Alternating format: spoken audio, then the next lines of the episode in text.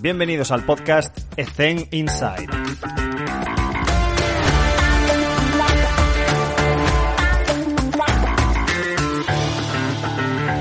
Muy buenas a todos. Hoy tenemos en, nuestro, podcast un invitado muy especial, una persona que, tiene una mentalidad disruptiva y, y, es una referencia para todos nosotros. Carlos Balsalobre. Carlos, ¿qué tal? ¿Cómo te encuentras? Muy bien, Alex. Muchas gracias por la invitación. Es, un placer tenerte con nosotros. Bueno, para quien no conozca a Carlos, primero, tienes un problema. Segundo, voy a intentar eh, hacer un poco el, background que tiene, porque se le conoce por sus, por sus aplicaciones, lógicamente, pero sabéis que es un doctor en ciencias de actividad física y el deporte, que es un investigador, que tiene varias líneas de investigación relacionadas con rendimiento, entrenamiento, evaluación de la fuerza, que hablaremos mucho sobre esto, y, por supuesto, pues las tecnologías.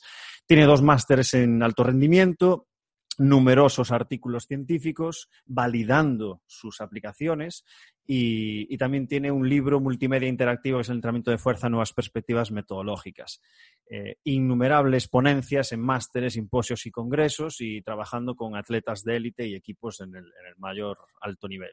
Entonces, la primera pregunta siempre es la misma, que es, eh, Carlos, con, ese background, con, ese, estás de pluriempleado, haciendo un montón de cosas, ¿cómo es un día a día en tu, jornada laboral? Bueno, pues la verdad es que lo tengo bastante bien estructurado, y, pero precisamente por el hecho de lo que tú comentabas, ¿no? De, tocar varios palos o, estar, entre comillas, eh, pluriempleado, no solo dedicarme a, a una cosa, pues depende un, poco de, lo que toque hacer ese día, ¿no? Pero vamos, en líneas generales siempre, eh, pues llevo a mis niñas al cole, luego siempre me gusta hacer algo, algo de ejercicio porque hay que predicar con el ejemplo. Y luego depende, pues si estoy en medio de un proceso de, por ejemplo, de escritura de, un paper, pues me voy a casa a escribir, eh, si hay algún plan de entrenamiento, porque bueno, hago, digamos, eh, asesorías eh, online, por así decirlo. No es que tenga un servicio abierto, pero sí, es que hay, sí que hay algunos atletas pues, a los que hace tiempo, pues digamos, pues establecimos contacto y, demás. Por ejemplo, con los que llevo más tiempo de continuos, con unos corredores del Centro de Alto Rendimiento de Madrid, pues, como Fernando Carro y esta gente de pues, estrellas del atletismo nacional ahora mismo que empecé con ellos pues hace ya siete años cuando estaba haciendo la tesis y entonces pues con, ya te digo que con ciertos, con ciertos atletas pues iba manteniendo el contacto haciéndoles pues sus planes de trabajo de fuerza y tal, ¿no? Entonces en función de en qué momento del plan estemos pues toca diseñar un nuevo plan y enviárselo. Eh, depende de cómo vaya el ciclo con las actualizaciones de software. Por ejemplo, hoy mismo eh, Mm, bueno, esto cuando se, cuando se publique en tu podcast ya no será hoy, ¿no? Pero eh, hoy, por ejemplo, cuando estamos grabando, se lanza el nuevo sistema operativo de Apple. Entonces siempre cuando hay nueva, nuevo lanzamiento de sistema operativo, toca meter mucho trabajo con, las aplicaciones para actualizarlas y, asegurarte que, pues que siguen funcionando con las nuevas versiones. Entonces ya te digo que, que básicamente depende un poquito de lo que toque ese día, pero suele, suelo ser pues, desde primeras horas de la mañana un poquito de ejercicio y a la vuelta a casa pues escribir algún artículo, preparar alguna clase, estar con alguna aplicación, historias diversas. Y relacionado con eso, el, Pocket Lab, que le llamas este concepto de, llevar a tu bolsillo el laboratorio, y es tal cual, es un conglomerado de, si no me equivoco, nueve aplicaciones, donde unas son más famosas que las otras. Me gustaría eh, que nos explicases un poco eh, por dónde empezaste, es decir, ¿Cuál fue el momento en el que dijiste, creo que esto es necesario para nuestro gremio y creo que va a ser muy útil? ¿Por dónde empezaste? Pues empecé probablemente cuando, cuando hice la tesis doctoral. Hmm. Eh, porque bueno, ya, ya, he comentado que lo hice con unos corredores del Centro de Alto Rendimiento de Madrid y básicamente el estudio pues fue pues como una especie de monitorización a largo plazo de diversos parámetros, algunos de ellos de rendimiento físico y, y entonces pues, pues era digamos, era muy complicado el, acceder a instrumentales de, de laboratorio para hacer las pues, plataformas de, de saltos, células fotoeléctricas, encoders, este tipo de cosas.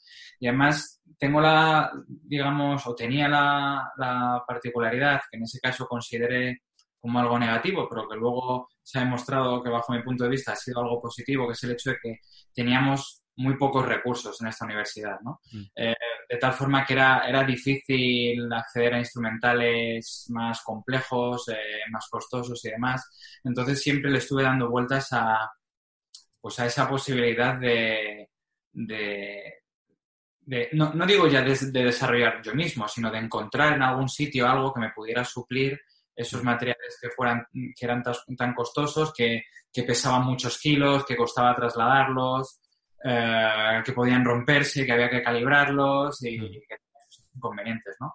Entonces, bueno, conseguí un poco en, en el tiempo, porque justo cuando estaba yo con estas cosas dando vueltas en la cabeza, pues es cuando salió el primer, el primer smartphone, que en este caso es un iPhone, se llama iPhone 5S, que tenía cámara lenta. Y entonces, pues yo ya había investigado un poquito en estas primeras etapas de inicio del doctorado, con temas de grabaciones de cámara lenta y demás, que se empezaban a usar en el análisis del deporte aquí en, España y tal. Y, entonces es como que todo, todo, todo coincidió en un mismo momento. Dije, joder, sí, si ahora ya tenemos disponible unas, unas cámaras de alta velocidad que ya se utilizan en algunos contextos para analizar el deporte y lo tenemos en el bolsillo, pues cómo podríamos hacer para utilizar esa cámara mediante alguna aplicación o lo que sea y, pues bueno, pues a partir de ahí pues ya me puse eh, manos a la obra y, y, mm. pues a, pues aprender a programar. Me parece una, que has planteado aquí una solución a un problema generalizado. Y recordando un poco lo que comentabas antes de todos hemos estado en esa situación de no tener recursos, pero de ningún tipo, ni de infraestructura, de estructura de club, ni de recursos materiales, ni recursos humanos. Entonces, te hago esta pregunta. A nivel práctico, pongámonos en esa tesitura de la persona que, por ejemplo, está en un equipo de 25 jugadores de fútbol o de rugby o de lo que sea, que solo estás tú. ¿Cómo le ayudamos? ¿Qué estrategias y consejos le podrías dar a nivel de protocolos para utilizar estas aplicaciones, este PokeBlad, en su día a día, en su jornada laboral? ¿Cómo le estructuramos y cómo le organizamos? Vale, bueno, depende un poco de lo que queramos medir, pero en mm. muchas ocasiones, o en muchas ocasiones, en, otras no, pero en, muchas ocasiones, eh, eh, algunos de los datos que queremos medir, pues para establecer perfiles de rendimiento de los deportistas, por ejemplo, niveles de fuerza máxima, velocidad mm. máxima, eh, 1RM, capacidad de salto, etcétera, lo que sea, pues son datos que no necesariamente los necesitamos en tiempo real.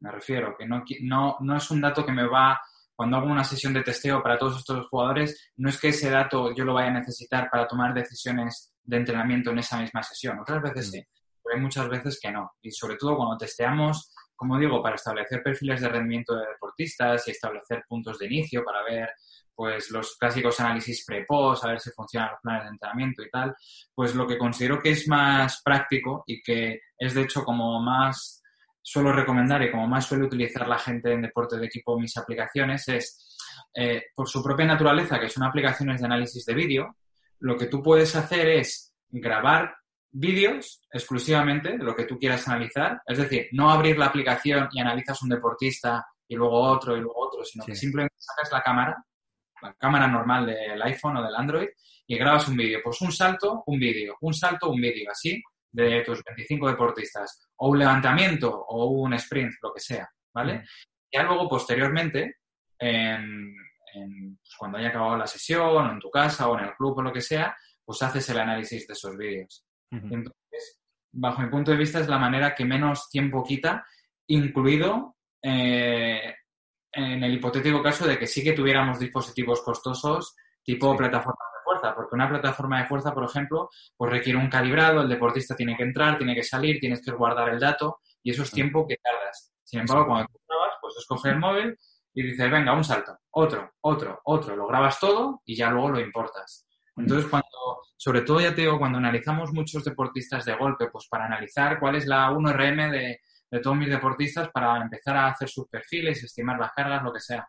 Pues este tipo de cosas yo creo que es más fácil grabar los vídeos y ya luego los importo en casa. Perfecto, perfecto. Y relacionado con el salto vertical, eh, para personas que no estén acostumbradas a, realizarlo como una métrica de fatiga o de rendimiento, ¿cómo medimos, cómo monitorizamos el salto vertical en el sentido práctico? Es decir, lo utilizo como medidor de fatiga, lo utilizo con qué frecuencia, por qué, o sea, ¿cómo lo haces? ¿Antes de entrenar? ¿Lo analizas, eh, lo grabas y, lo analizas después en casa como acabas de comentar? ¿Lo usas dentro de la sesión? ¿Qué nos recomiendas aquí? Pues mira, yo, por ejemplo, en, mi tesis, una de las cosas que, hice fue precisamente eso. Analicé el, salto vertical y lo hice todas las semanas, ¿vale? Mm. Entonces, eh, lo utilicé como una estrategia de monitorización a largo plazo para ver cómo iban fluctuando los, niveles de, llamémosle, rendimiento neuromuscular con ese test eh, sencillo. Obviamente hay otros tests, pero el test de salto vertical, y es probablemente por, el... Eh, por el hecho de que MyJam 2 es de todas mis aplicaciones la más, la más usada, porque es un test que es absolutamente transversal para todas las disciplinas deportivas. Ya te digo, yo lo usaba con corredores de media y larga distancia. Y es cierto que puede aportar mucha información de ese estado de forma. Por ejemplo, nosotros en, en la tesis lo medíamos todas las semanas eh, y a lo largo de la temporada, pues entre otros muchos eh, parámetros analizados, pues desde hormonas en saliva hasta carga de entrenamiento y, por supuesto, rendimiento en competición, pues vimos que, entre otras cosas, en los momentos en los que los deportistas hacían la mejor marca de la temporada, mirábamos el salto vertical que había esa semana y estaba pues en torno a un 10% por encima de lo que llamamos línea base, que es lo normal. Siempre hay fluctuaciones, pero más o menos tienes una línea base. Y por otro lado, cuando los deportistas hacían su peor rendimiento de la temporada, esos valores de salto están un poquito por debajo de esa, de esa línea base. Entonces, a, mí me, gusta mucho utilizarlo pues, como una estrategia más de, la monitorización para, ir viendo cómo va fluctuando el rendimiento del deportista. A nivel protocolo me preguntabas, sí. pues considero que lo más, lo más importante es, es que sea siempre en las mismas circunstancias. Es decir, el mismo día de la semana, idealmente en el mismo sitio y con las mismas condiciones de, preparación para ese salto. Hmm. ¿Harías una preparación, harías una activación, un calentamiento, digamos? mira, esa es una buena pregunta y, me lo suelen hacer mucho. Y, si fuera para escribirte un paper, por ejemplo, o un protocolo de, un artículo de investigación y tal, que sí, que hay que hacerlo. Y que si tú no haces ningún protocolo de, calentamiento, pues te van a decir pues que esos valores de salto no son los valores reales, óptimos, porque el deportista no ha calentado, funciona un protocolo estricto y tal. Pero a efectos prácticos te diré que hay muchos deportistas, por ejemplo, los corredores con los que yo estaba, para ellos calentar, estamos hablando de correr a lo mejor 14 kilómetros a 3.50 o 3.45 el kilómetro. Entonces, claro, para nosotros, a efectos prácticos, no tenía ningún sentido que se fueran a correr esos rodajes de 10, 14 kilómetros a esos ritmos y ya luego medirles el salto para analizar el grado de fatiga, por así decirlo. Porque para ellos eso no suponía algo muy fatigante, era un calentamiento, pero obviamente eso iba a influir en, su salto vertical. Así que eh, tampoco queríamos perder tiempo porque sus sesiones de entrenamiento eran muy largas en tener que hacer todos los días un calentamiento exclusivamente para medirle yo el salto vertical. Entonces dijimos, mira, vamos a ser prácticos. Si durante todo un año vamos a medir en el mismo sitio, a la misma hora, el mismo día de la semana, mm. lo hacemos siempre sin calentar, la información que me va a dar va a ser la misma. Es verdad que si yo hubiese calentado con un calentamiento específico solo dedicado a que tú vayas a saltar más, pues en vez de 35 habrías saltado 37. Pero si siempre no caliento, rendimiento va a ser el, mismo, y es lo que a mí me interesa. Perfecto. Gracias porque estoy de acuerdo y es como lo hago yo, no les, no les, no les dejo calentar. Eh, yo lo hago los martes por si a alguien le sirve. En básquet jugamos sábado, pues intento que sea o lunes o martes, que no tengan todavía la carga encima más alta de la semana, o sea que sería match day 2 o, o menos 3, menos 4, y llegan y lo primero que hacen es se ponen allí a hacer un salto y ya está, lo, meto así. Y en cuanto al índice de fatiga en las pérdidas de salto, me hiciste recordar una, noticia que había visto de, un artículo de Vadillo que había dicho que si perdías mm, más de un, creo que era un 30% en sentadilla y un 40% en banca, eh, los, eh, o sea, el incremento de la concentración de lactato y amonio crecía de manera exponencial, o sea, que no tendrías que salirte de ese 30-40 en esas dos. Entonces, a nivel de, salto vertical, eh, ¿qué pérdidas nos aconsejas trabajar en función de lo que quieras trabajar? ¿Sabes? En plan, pues si pierdes, si haces un trabajo de explosividad, pues no pierdas más de un 10%. Me lo invento. ¿Qué nos aconsejas aquí? Entiendo. Eh, pues me gustaría poder darte una respuesta que es muchas veces lo que quiere la gente, ¿no? Unas... Tu experiencia.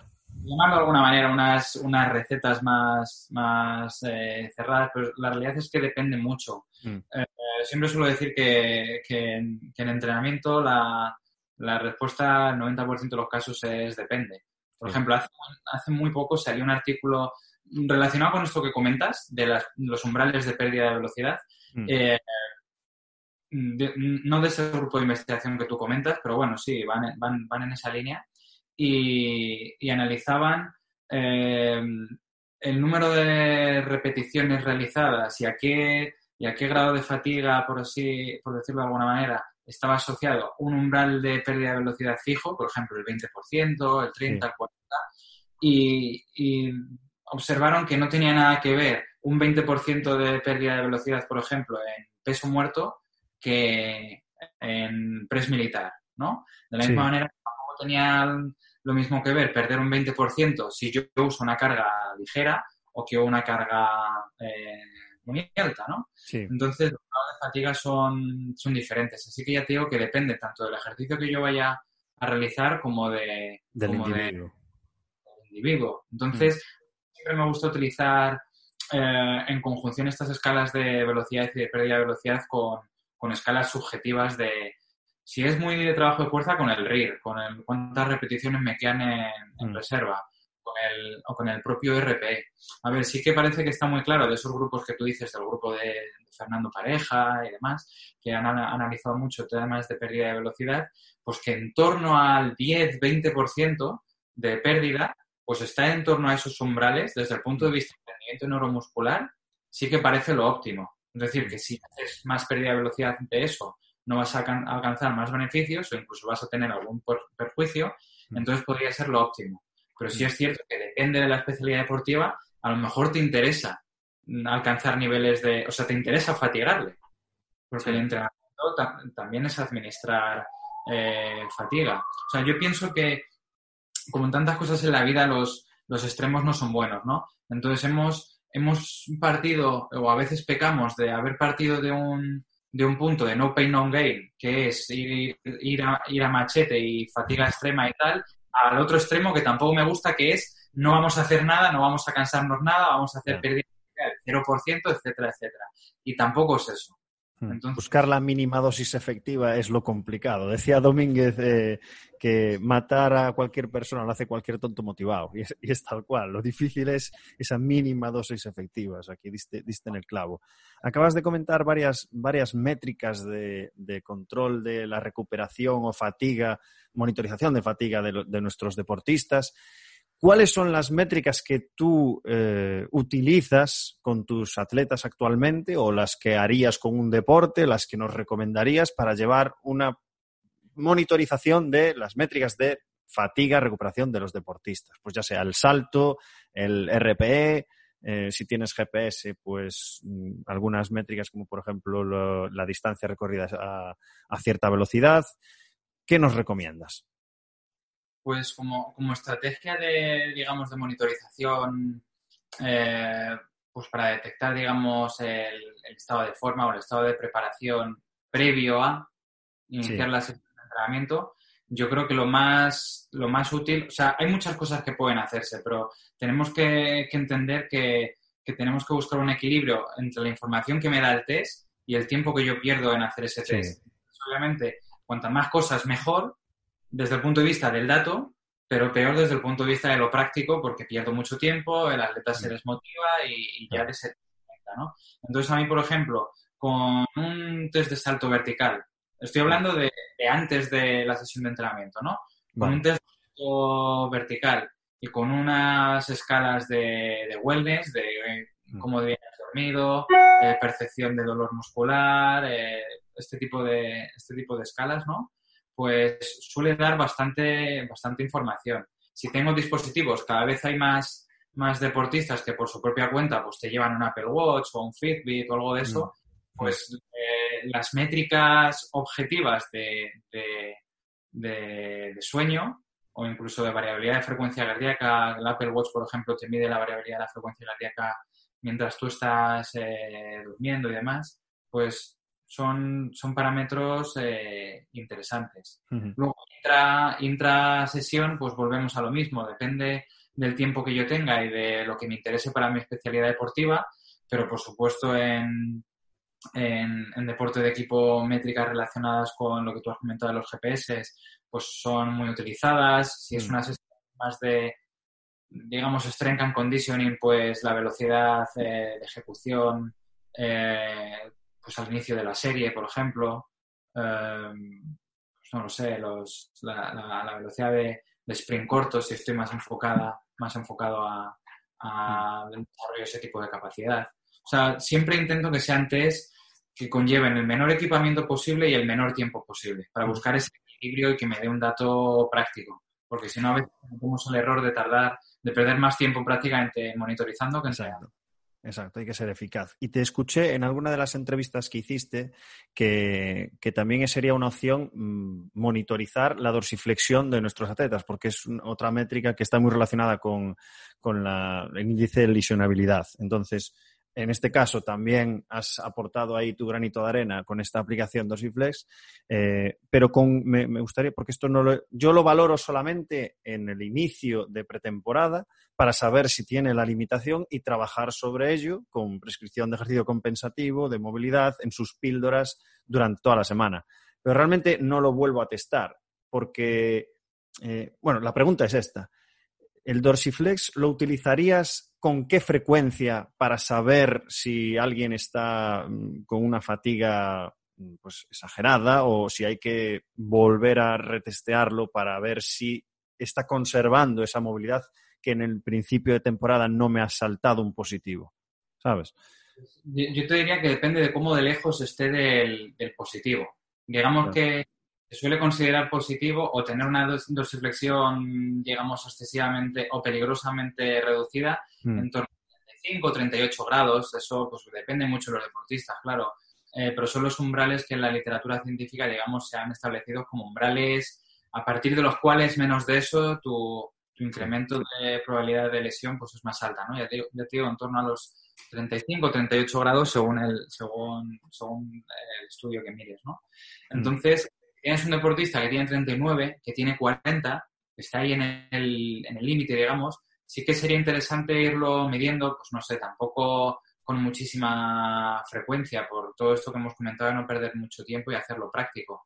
Pero imagínate cada tres semanas o algo así para ir viendo si, si sigue manteniendo esos, esos niveles. Ahora, mm. si es un deportista que ya parte de un nivel muy bueno, 46, 47 grados, me preocuparía menos porque incluso aunque reduzca un poco su, movilidad, mm, es difícil que la reduzca tan drásticamente como para meterse en, valores peligrosos. Hmm. Lo que sí puede ser interesante es, em, dentro de una misma sesión, que sea muy, muy fatigante, en el deportista que, estás eh, en el borderline, ¿no? en el límite, eh, el que tiene 39, por ejemplo, pues sí que se sabe que la, fatiga también reduce la propia dorsiflexión. Entonces, a lo mejor tienes un deportista que está en niveles, entre comillas, saludables, 39, hmm. pero le metes mucha caña en la sesión y si después de una serie de tareas le vuelves a medir, ya le tienes en 36.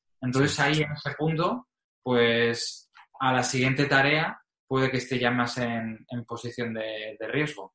Hmm. Entonces, puede ser, ya te digo, interesante con ese tipo de deportistas que están ahí a caballo entre positivo, negativo, positivo, negativo, pues hacerlo después de una sesión muy fatigante para ver si efectivamente le, reduce la dorsiflexión, pues para, pues no sé, proponer algún tipo de, antes de la siguiente eh, tarea, algún tipo de movilización o que sea un foam rolling o algo así para, para aumentar un pelín más esa dorsiflexión.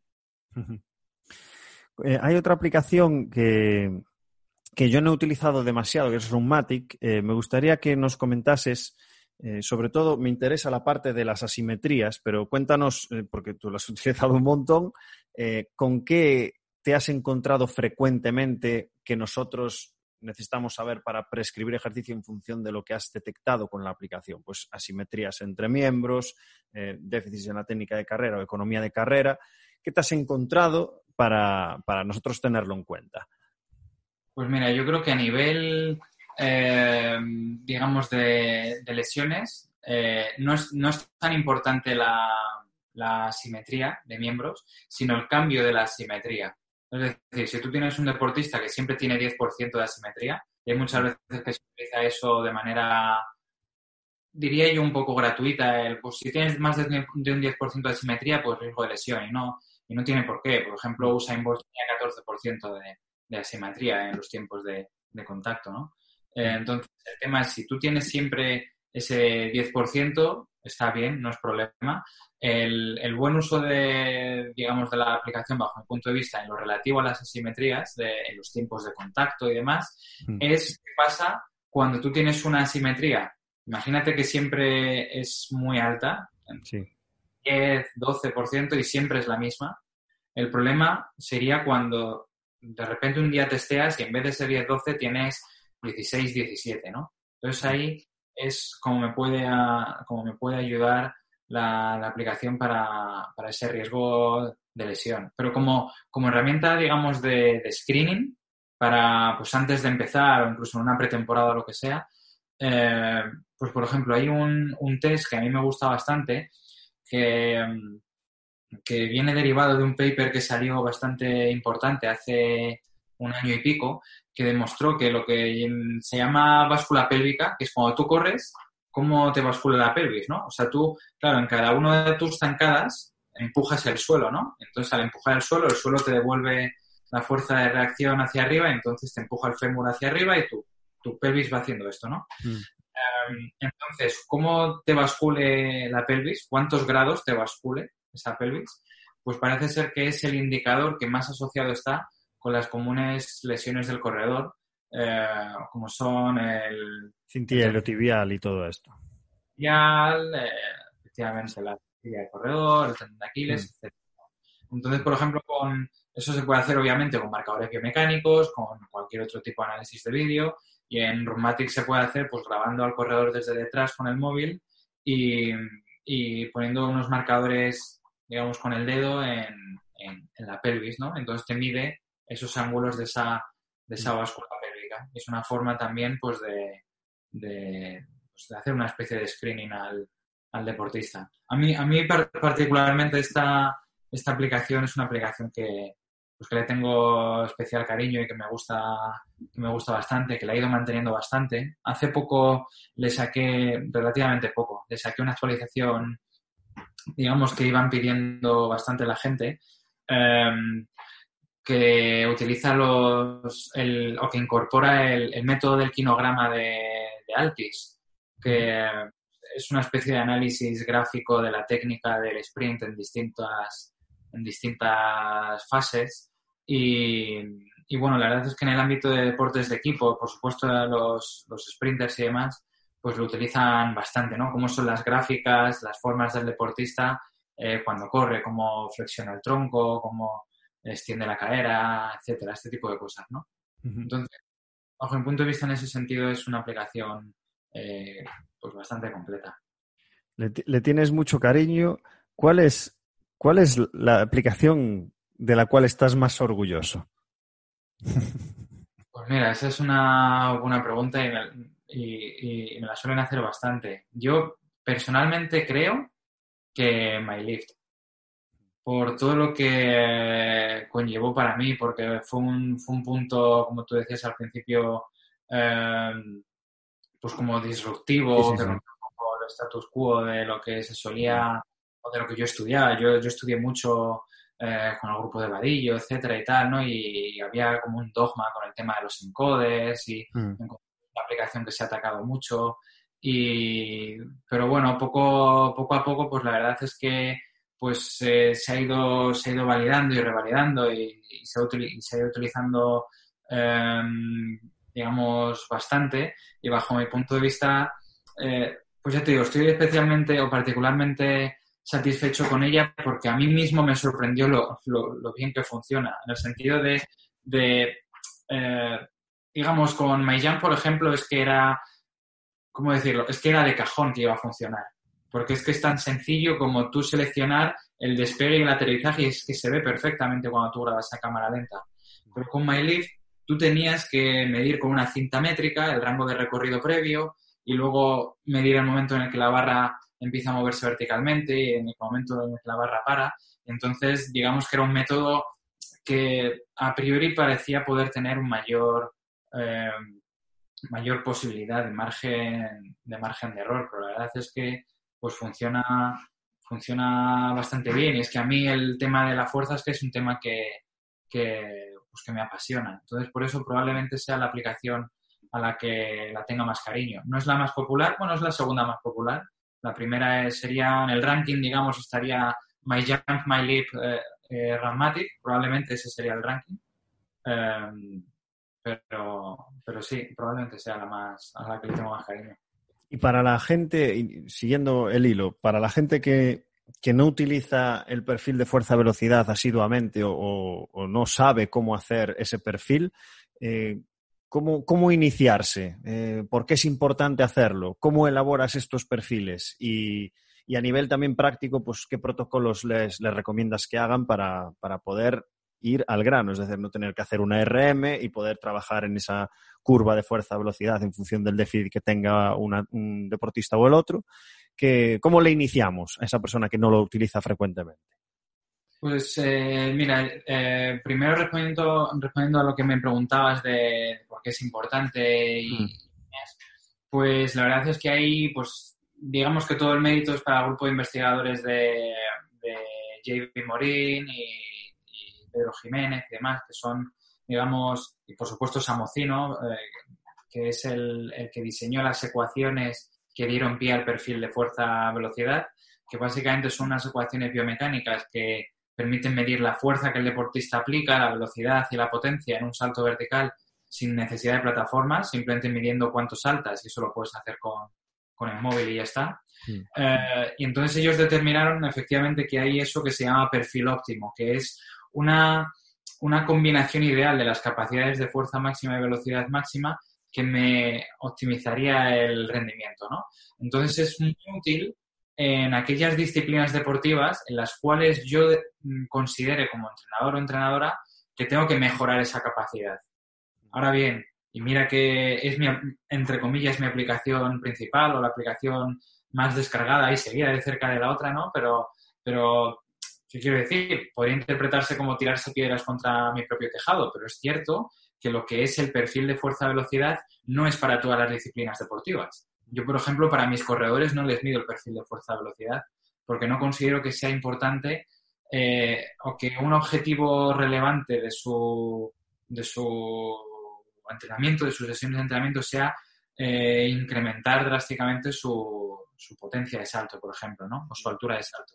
Pero en todas aquellas disciplinas en las que sí es importante, pues en muchos deportes de equipo, sin ir más lejos, pues el trabajar en función de esos perfiles me va a ayudar a ser más, más eficaz, porque me va a decir exactamente en dónde tengo yo el déficit, si más en la zona de fuerza eh, con cargas altas, digamos, o en la zona de fuerza con cargas bajas, lo que se llama déficit de fuerza o déficit de velocidad en términos coloquiales, y, en definitiva me va a ayudar a saber qué cargas tengo que, que utilizar pues, para hilar más fino. Entonces el protocolo en realidad es muy sencillo y como te digo es un protocolo que desarrollaron los, digamos, los, los investigadores principales de este perfil fuerza-velocidad, que son Morini y Samocino, que es básicamente un test incremental de saltos de menos a más. Por ejemplo, saltar con 0 kilos, con 20, con 40 y con 60 kilos.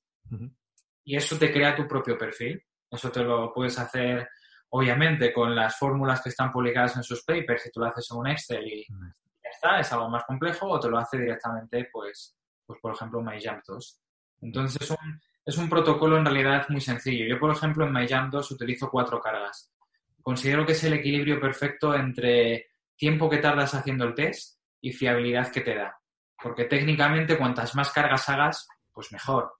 En vez de hacer cuatro, es más fiable hacer seis que hacer eh, y hacer diez, ¿no? Pero te quitaría muchísimo tiempo. Y con cuatro, pues yo he encontrado que tienes una fiabilidad prácticamente igual y tardas eh, menos tiempo. Mm. Entonces, para resumir y terminando en esta, esta pregunta que me has hecho, pues hacer pues un calentamiento, en este caso sí, muy un calentamiento bien adecuado para potenciar el, el salto, el salto vertical, porque sí, sí, que nos interesa o necesitamos que el deportista aplique la máxima fuerza posible en cada una de las cargas. Y después de eso, pues hago un salto con 0 kilos, el CMJ normal, digamos. Sí. Paso tres minutos pasivo para evitar cualquier tipo de fatiga. Luego salto con imagínate con 20 kilos, luego con 40 y luego con 60. Entonces, en función de cómo eh, haya hecho de bien o mal ese test, pues me saldrá mi, perfil con una orientación o una, u otra orientación y me dirá si soy déficit de fuerza, si soy déficit de velocidad y, en definitiva, en qué zona debo trabajar para optimizar. Y una vez empieces a programar y empiezan a pasar las semanas, ¿cuándo reevalúas ese perfil para saber cuánto se ha modificado y poder volver a programar y prescribir? Pues a ver, por ejemplo, hay algunos, hay algunos estudios de, por ejemplo, de Pedro Jiménez, un estudio muy chulo que lo midieron, si no recuerdo mal, eh, todas las semanas y analizaron exactamente cómo iba cambiando semana tras semana mm. eh, esos perfiles en función del entrenamiento que ibas haciendo. Eh, obviamente eso es algo, sobre todo en deporte de equipo, cuando tienes mucha gente que no es práctico. Entonces, la medida o, el tiempo mínimo sustancial, o sea, o el tiempo mínimo para observar, digamos, cambios sustanciales que requieran una reevaluación para reordenar los objetivos del entrenamiento, pues normalmente suele estar entre cuatro o seis semanas. Entonces diría yo, pues eso, que cada mes, mes y medio sería más o menos interesante eh, revaluar, mes y medio, sí, más o menos, hmm. eh, pues para ver si, pues si ya he conseguido el objetivo y me tengo que meter ahora en la otra zona o, o si el plan no está funcionando y estoy exactamente igual que como estaba al principio, pues para, para a lo mejor reevaluar y ver si hay otro tipo de cargas que me, me sean más adecuadas. Genial. Carlos, vamos a pasar a las preguntas filosóficas. Estas preguntas están relacionadas, eh, son preguntas estándar que hago siempre porque todos me respondéis de forma diferente. Y esto, es lo bueno, que todos tienen opiniones diferentes o, experiencias diferentes. La primera, no te salvas porque se la hago a todo el mundo, es el tema de los errores, que nos escucha gente muy joven, porque veo las estadísticas y veo la edad de la gente que nos escucha, y, gente que está empezando, ¿no? Entonces, sobre todo para ellos, eh, errores que hayas cometido que puedas compartir con nosotros, eh, del cual hayas aprendido alguna lección para que esta gente pues ya tenga esa experiencia. Vale. Pues mira, yo creo que mm, yo creo que lo más significativo, lo que más puede eh, ayudar a la gente, digamos, es un, un error que, que, yo cometí cuando era, más, cuando era más joven, cuando estaba estudiando el máster y demás. Y, y, pues digamos que mi, mi propia percepción de mis propios conocimientos estaban un poco por encima del contexto en el que los tenía que aplicar. Quiero decir, cuando yo, estaba de preparador físico en la cantera de un equipo muy importante aquí en, en, en Madrid, y, entonces, pues claro, estaba yo pues recién salido del máster, joder, sé la hostia de evaluación del rendimiento, de la fuerza, tengo un montón de dispositivos para poder medirlo y tal. Y entonces invertía mucho tiempo en, pues, en hacer evaluaciones a los deportistas, en medir pues, pérdidas de velocidades, de salto, de no sé qué, y no era consciente de en qué club me encontraba y en qué circunstancias estaba y cómo ellos solían entrenar. De tal forma que, eh, digamos que no, no, no, supe medir bien eh, el contexto donde yo estaba utilizando esas, esas, metodologías, que a nivel de investigación podrían ser, entre comillas, las, las más óptimas, pero a nivel de un club de alto rendimiento que no está acostumbrado a trabajar de esa manera, pues les parecía ajeno, les parecía extraño, les parecía que para qué valía eso, que estaba perdiendo el tiempo, que en vez de estar entrenando estaban con los cacharritos. Entonces, pues al año que viene, pues ese año ya no estaba allí. Entonces, eh, yo creo que ese es un, creo que ese es un error grande en el sentido de que por mucho que tú sepas, da igual cuánto sepas, si no sabes transmitirlo y comunicarlo bien a quien tiene que tomar la decisión de si tú sigues ahí o no sigues ahí. Entonces, en ese caso fue mi error. Yo honestamente pensaba que lo que estaba haciendo lo estaba haciendo bien estaba ayudando a mis deportistas y de hecho a nivel de rendimiento están mejorando más que todo el tiempo que estuvieron con el anterior preparador físico. Pero, pero no supe comunicarlo bien o no supe comunicar bien la importancia de por qué hacía eso o por qué había que perder tiempo haciendo esto en vez de eh, otras cosas, ¿no? Entonces hay que saber dónde, dónde estás. No, no sirve de nada tener todos los conocimientos y todos los másteres y doctorados y lo que tú quieras del mundo, si luego el entrenador o el jefe de la cantera o lo que sea no, no confía en ti. O sea, esa labor de comunicación es, es fundamental. Fantástico consejo. Y me gustaría ahondar un poco más en esto para preguntarte cuál es tu filosofía, cuáles son tus valores y, cuáles son, eh, desde tu experiencia, que ya tienes un montón, porque has trabajado con, atletas de élite, estás trabajando con atletas de élite, has asesorado a equipos de, eh, de máximo nivel. Eh, ¿Cuáles son esos valores que te gustaría transmitir a los jóvenes y qué consejos les darías para los recién graduados de INEF que salen al mercado y están perdidos? Pues mira, yo te digo, y voy a ser un poco redundante y, y, a veces a la gente le sorprende porque muchas veces que a ver, que me lo tomo bien, ¿eh? ¿eh? pero muchas veces me tienen encasillado con el tema de las aplicaciones y la tecnología y que soy muy cuantitativo, muy cuantitativo, muy de medir, muy etcétera. Y hay mucha gente que es así, ¿eh? De, joder, parece que si no entrenas con el 20% de pérdida de velocidad o si no entrenas midiendo no sé qué, pues que no sabes entrenar. Los yo numeritos. Cada, y yo cada vez, aunque ya te digo, aunque pueda parecer un poco eh, paradójico, pero yo cada vez le doy menos importancia al número y más importancia a, a, la persona, porque no somos robots. Entonces, los números me encantan y yo sigo trabajando con ello y es, entre comillas, mi parte principal del trabajo, pero yo creo que es muy importante desarrollar las capacidades humanas, eh, de la empatía, la comunicación. Es que ya te digo que no sirve de nada que tú tengas un aparato súper sofisticado que pueda medir muchas cosas si tú no le sabes transmitir al deportista la importancia de, eso que tú estás haciendo. Porque por muy bien que te mida el aparato y el, y utilices un encoder súper preciso que te mide al 0,001 metro por segundo de precisión, si luego el deportista no confía en ello y se mete y no está motivado para psicológicamente realmente darle todo.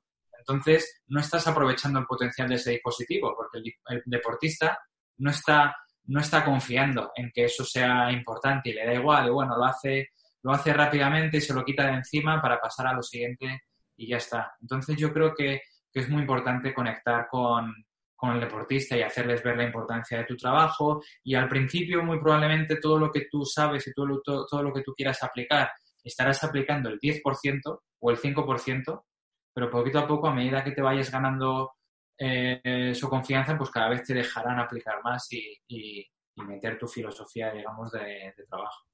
Genial. Genial consejo. Eh, no volvernos locos tampoco con la tecnología, que tiene que ser una herramienta de ayuda. Pero es difícil volverse loco porque la verdad, eh, y te escuché comentarlo, que las nuevas actualizaciones de iOS está permitiendo hacer cosas mmm, locura. De hecho, la última, corrígeme, la última aplicación que estás desarrollando es una demo de, realidad aumentada del Squad y que con las nuevas características de, de iOS te puede hacer mapeos 3D del entorno y que esto es una locura y a ver a dónde vamos. Esa es la pregunta. ¿A dónde vamos? Pues mira, yo, yo personalmente creo que en el ámbito de, de, la, de la medición del rendimiento físico en general, creo que estamos todavía lejos, ¿eh? o sea, no es algo que, no es algo que vaya a pasar pasado mañana, pero en, a donde vamos, sin, sin, sin lugar a dudas, es a medición del rendimiento sin que el deportista sepa que le están viendo el rendimiento. ¿Me explico? Es decir, que, intrusivo.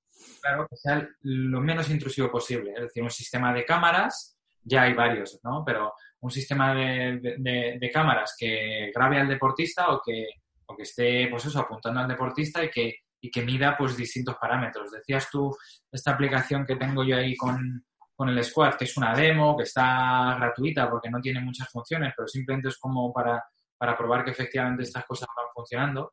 Y efectivamente lo que haces tú con esa aplicación es apuntar al deportista y en tiempo real te localiza sus articulaciones sin ningún tipo de marcador Y, por ejemplo, ahora mismo la aplicación la tengo pues simplemente para que cuando llegue el deportista al grado de flexión de rodilla que tú quieras, por ejemplo, sentadilla completa o 90 grados o 45 o los grados que tú quieras, pues te salta una alerta en, en la pantallita, ¿no? Es como un biofeedback.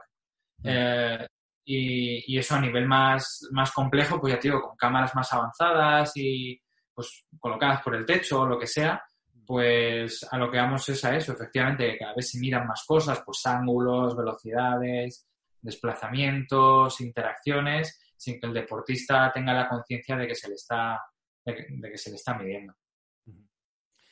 Había leído hace poco que la NFL había conseguido evitar que los Sports Science eh, midiesen la calidad del sueño, ¿sabes? Lo habían, lo habían conseguido prohibir. Y claro, es que ese es el tema, que ahora el problema es que de tantas cosas que tenemos para medir, luego es que, lo que decías tú, que el jugador te lo compre y que quiera hacerlo. Ese es, ese es el problema ahora mismo. Eh, es, algo, muy peculiar porque eh, se puede dar el caso contrario. O sea, una de las mayores expertas en esto es, eh, por ejemplo, Sona Halson. Y, Sona ha, escrito mucho de temas de sueño y tal. Y encuentra la paradoja de que, de que efectivamente cuando tú estás excesivamente obsesionado por medir un cierto parámetro del, de, no sé, de tu preparación, por así decirlo. No, iba a decir rendimiento, pero no, en este caso no es rendimiento, es tu, tu recuperación, ¿no? Mm. Pues se empeora esa, de hecho, esa recuperación. Por ejemplo, el sueño, que es algo que está tan relacionado pues, con, obviamente, con, el estar relajado, con la relajación, pues hay algún estudio que parece indicar que aquellas personas que están obsesionadas con la pulserita y que todos los días nada más levantarse, lo primero que hacen es a ver cuántas horas he dormido, pues efectivamente dormían peor que los que no lo, que los que no lo medían. Vaya paradoja, sí, sí. Es una paradoja, porque te compran la pulserita para dormir mejor y en realidad el hecho de estar tan obsesionado de medir la pulsera es lo que te hace dormir peor. Mm, Entonces, hay que tener cabeza con la tecnología. Qué bueno. Carlos, últimas tres preguntas, muy rápidas. ¿El mejor consejo que te hayan dado o que hayas escuchado? O y el peor consejo. Puede ser eh, una de las dos, las dos, algo que te haya inspirado, algo que puedas compartir. Pues mira, por ejemplo, y, esto, esto si lo, si lo viera mi, director de tesis me iba a matar, pero, recuerdo que cuando estaba haciendo, él es, un hombre al que le tengo mucho cariño, ¿eh? pero cuando estaba haciendo la, la, o preparándome para hacer la tesis y todo esto, pues había un máster que, entre comillas, era más sencillo para mí, en el sentido de que era en la misma universidad en la que yo estaba estudiando, digamos que las relaciones personales pues podrían favorecer que el hecho de que yo hiciera ese máster pudiera agradar a cierta persona o a ciertas personas que pudieran hacer Networking, contacto, sí, sí. Y, y, desde el punto de vista racional era verdad. Es decir, pues, pues me podría haber facilitado un poco más eh, la vida, al menos, en, al menos en el corto plazo. Pero yo decidí tirar por otro camino, que era algo pues, que me apasionaba más, que era el tema de, del rendimiento en una universidad ajena, con un grupo ajeno, eh, teniéndome que ir a distancia de mi ciudad, etcétera, pero que, pero que al final pues ha sido lo que de una, de, una forma u otra pues me ha, me ha traído hasta donde hasta donde estoy hasta donde estoy aquí, ¿no? Entonces, una de las cosas de las que entre comillas me siento orgullosos de no haber hecho caso a ese consejo, que no es que fuera mal consejo, pero era un consejo que tiraba de lo práctico, en el sentido de haz lo que es más práctico, no lo que más te guste. Y eso mm. yo creo que es, que, es un error, porque además siempre de todo se aprende. Yo, por ejemplo, hay una cosa em, que la gente a veces cuando me pregunta y, se sorprende un poco y tal, que no conocen de mí, es que yo antes de empezar a hacer esta carrera, la de ciencia del deporte y tal, hice tres años eh, el, grado en ciencias matemáticas. Entonces, algo, pues, digamos que entre comillas tenía más prestigio, que a la gente cuando le decías que estudias matemáticas, pues te mira de una forma diferente, así te, le dices que estudias INEF, etcétera, ¿no? Mm. Y, y pues que joder, es que no era lo mío, no, no, no era especialmente bueno y no me gustaba y demás. Y entonces, pues lo que cuando decidí abandonar la carrera y meterme en esta otra, pues lo que al principio pareció, digamos, un fracaso, he perdido tres años de mi vida, ahora volver a empezar, etcétera, pues fue algo que luego posteriormente me ha aportado, vamos, ha sido, ha sido imprescindible para poder meterme con el tema de la programación y hacer las, las, las aplicaciones. O sea que por eso te digo que muchas veces lo que puedas considerar como negativo es algo positivo, etcétera. Qué gran reflexión. la, última pregunta siempre es la misma, pero antes de eso me gusta mucho en el podcast incitar a la gente a la lectura. Entonces, mm, me gustaría saber si recomendarías algún tipo de, lectura, alguna bibliografía o mm, grupos de investigación, artículos científicos. ¿Qué, nos recomiendas leer? Pues mira, yo creo que en cuanto a lecturas así recomendadas, en general, no digo solo con la lectura, sino que sino en general, a mí, a mí personalmente me, ayuda mucho inspirarme en, digamos, fuentes ajenas totalmente al ámbito nuestro de por science. O sea, em, obviamente, pues si hay muchos grupos de investigación y trabajos y artículos, pero eso, cualquiera que esté metido en esto, pues es fácil que, que, lo encuentre en PubMed y tal. El problema es que corres el riesgo de que si solo lees de lo, de lo tuyo, de lo que a ti te gusta, pues pierdes muchas veces una perspectiva global de cómo, de cómo funciona el mundo y cómo funcionan las entidades deportivas eh, y demás, ¿no? A mí, por ejemplo, personalmente, una, un, un libro que me gustó mucho a nivel de, pues de motivación y tal. Además, lo hemos hablado varias veces, Lorena, que la tuviste en el podcast hace mm. poco y pues, mm tenemos muy buena relación y tal, y a ella le gusta mucho también pues todo lo de, relacionado con la creatividad, la innovación y demás. Y a mí me gusta mucho en ese sentido, sé que a ella también, la, biografía de, Steve Jobs, que está de Walter Isaacson, que está muy, muy bien escrita y, refleja muy bien pues, pues esa mentalidad de alguien que no es solo un ingeniero, sino que, que, tuvo una mentalidad mucho más, más global que ha conseguido hacer pues la, la, empresa más, más, valiosa del mundo que ha llegado a cientos de millones de, personas, ¿no? Con, el tema del deporte es lo mismo, es decir, si tú te quedas solo en lo técnico, lo específico de Sports Science, Sports Science, Sports Science, pierdes la perspectiva global. De la misma manera que si Steve Jobs hubiera quedado solo con ingeniería, ingeniería, ingeniería, pues jamás hubiese podido llegar a donde ha llegado, ¿no? Entonces esa, esa lectura a mí personalmente pues me parece como, como bastante inspiradora. Genial. Hay un libro también eh, que se llama Creativity, que es de Pixar, y no, no lo leí todavía, lo tengo anotado, y no sé si está referenciado a cuando Steve Jobs estuvo en Pixar. creo, que... sí, o sea que está, está relacionado. Eh, genial. Me lo apunto, porque creo que hay dos biografías de Steve Jobs. Me tendrías que dar la, reseña de este libro, porque me parece ¿eh? que hay... Vale, así la anotamos y la metemos dentro de, del resumen ya sabes que soy, joder, que me gustan estas cosas, a lo mejor me estoy confundiendo, pero estoy, creo, creo que estoy bastante puesto en, el tema este y que yo sepa, oficial solo hay una, biografía. Vale, vale, eh, perfecto. Perfecto. el autor. Vale. Y la última pregunta, Carlos, me da pena porque es la última, pero siempre es la misma, que es ¿qué consejo le darías al Carlos de 20 años? Pues, pues a lo mejor me parecer un poco raro, pero le diría que, no cambiaría nada. Es decir, yo no, yo no cambiaría nada de, lo que hice con 20 años, incluidos los errores. Es decir, que muchas veces cuando se piensa esto, ¿no? De qué le diría a mí yo de hace X tiempo, pues siempre se suele pensar en, joder, pues todos los errores que he cometido le voy a decir esto, esto y otro para que no los cometa.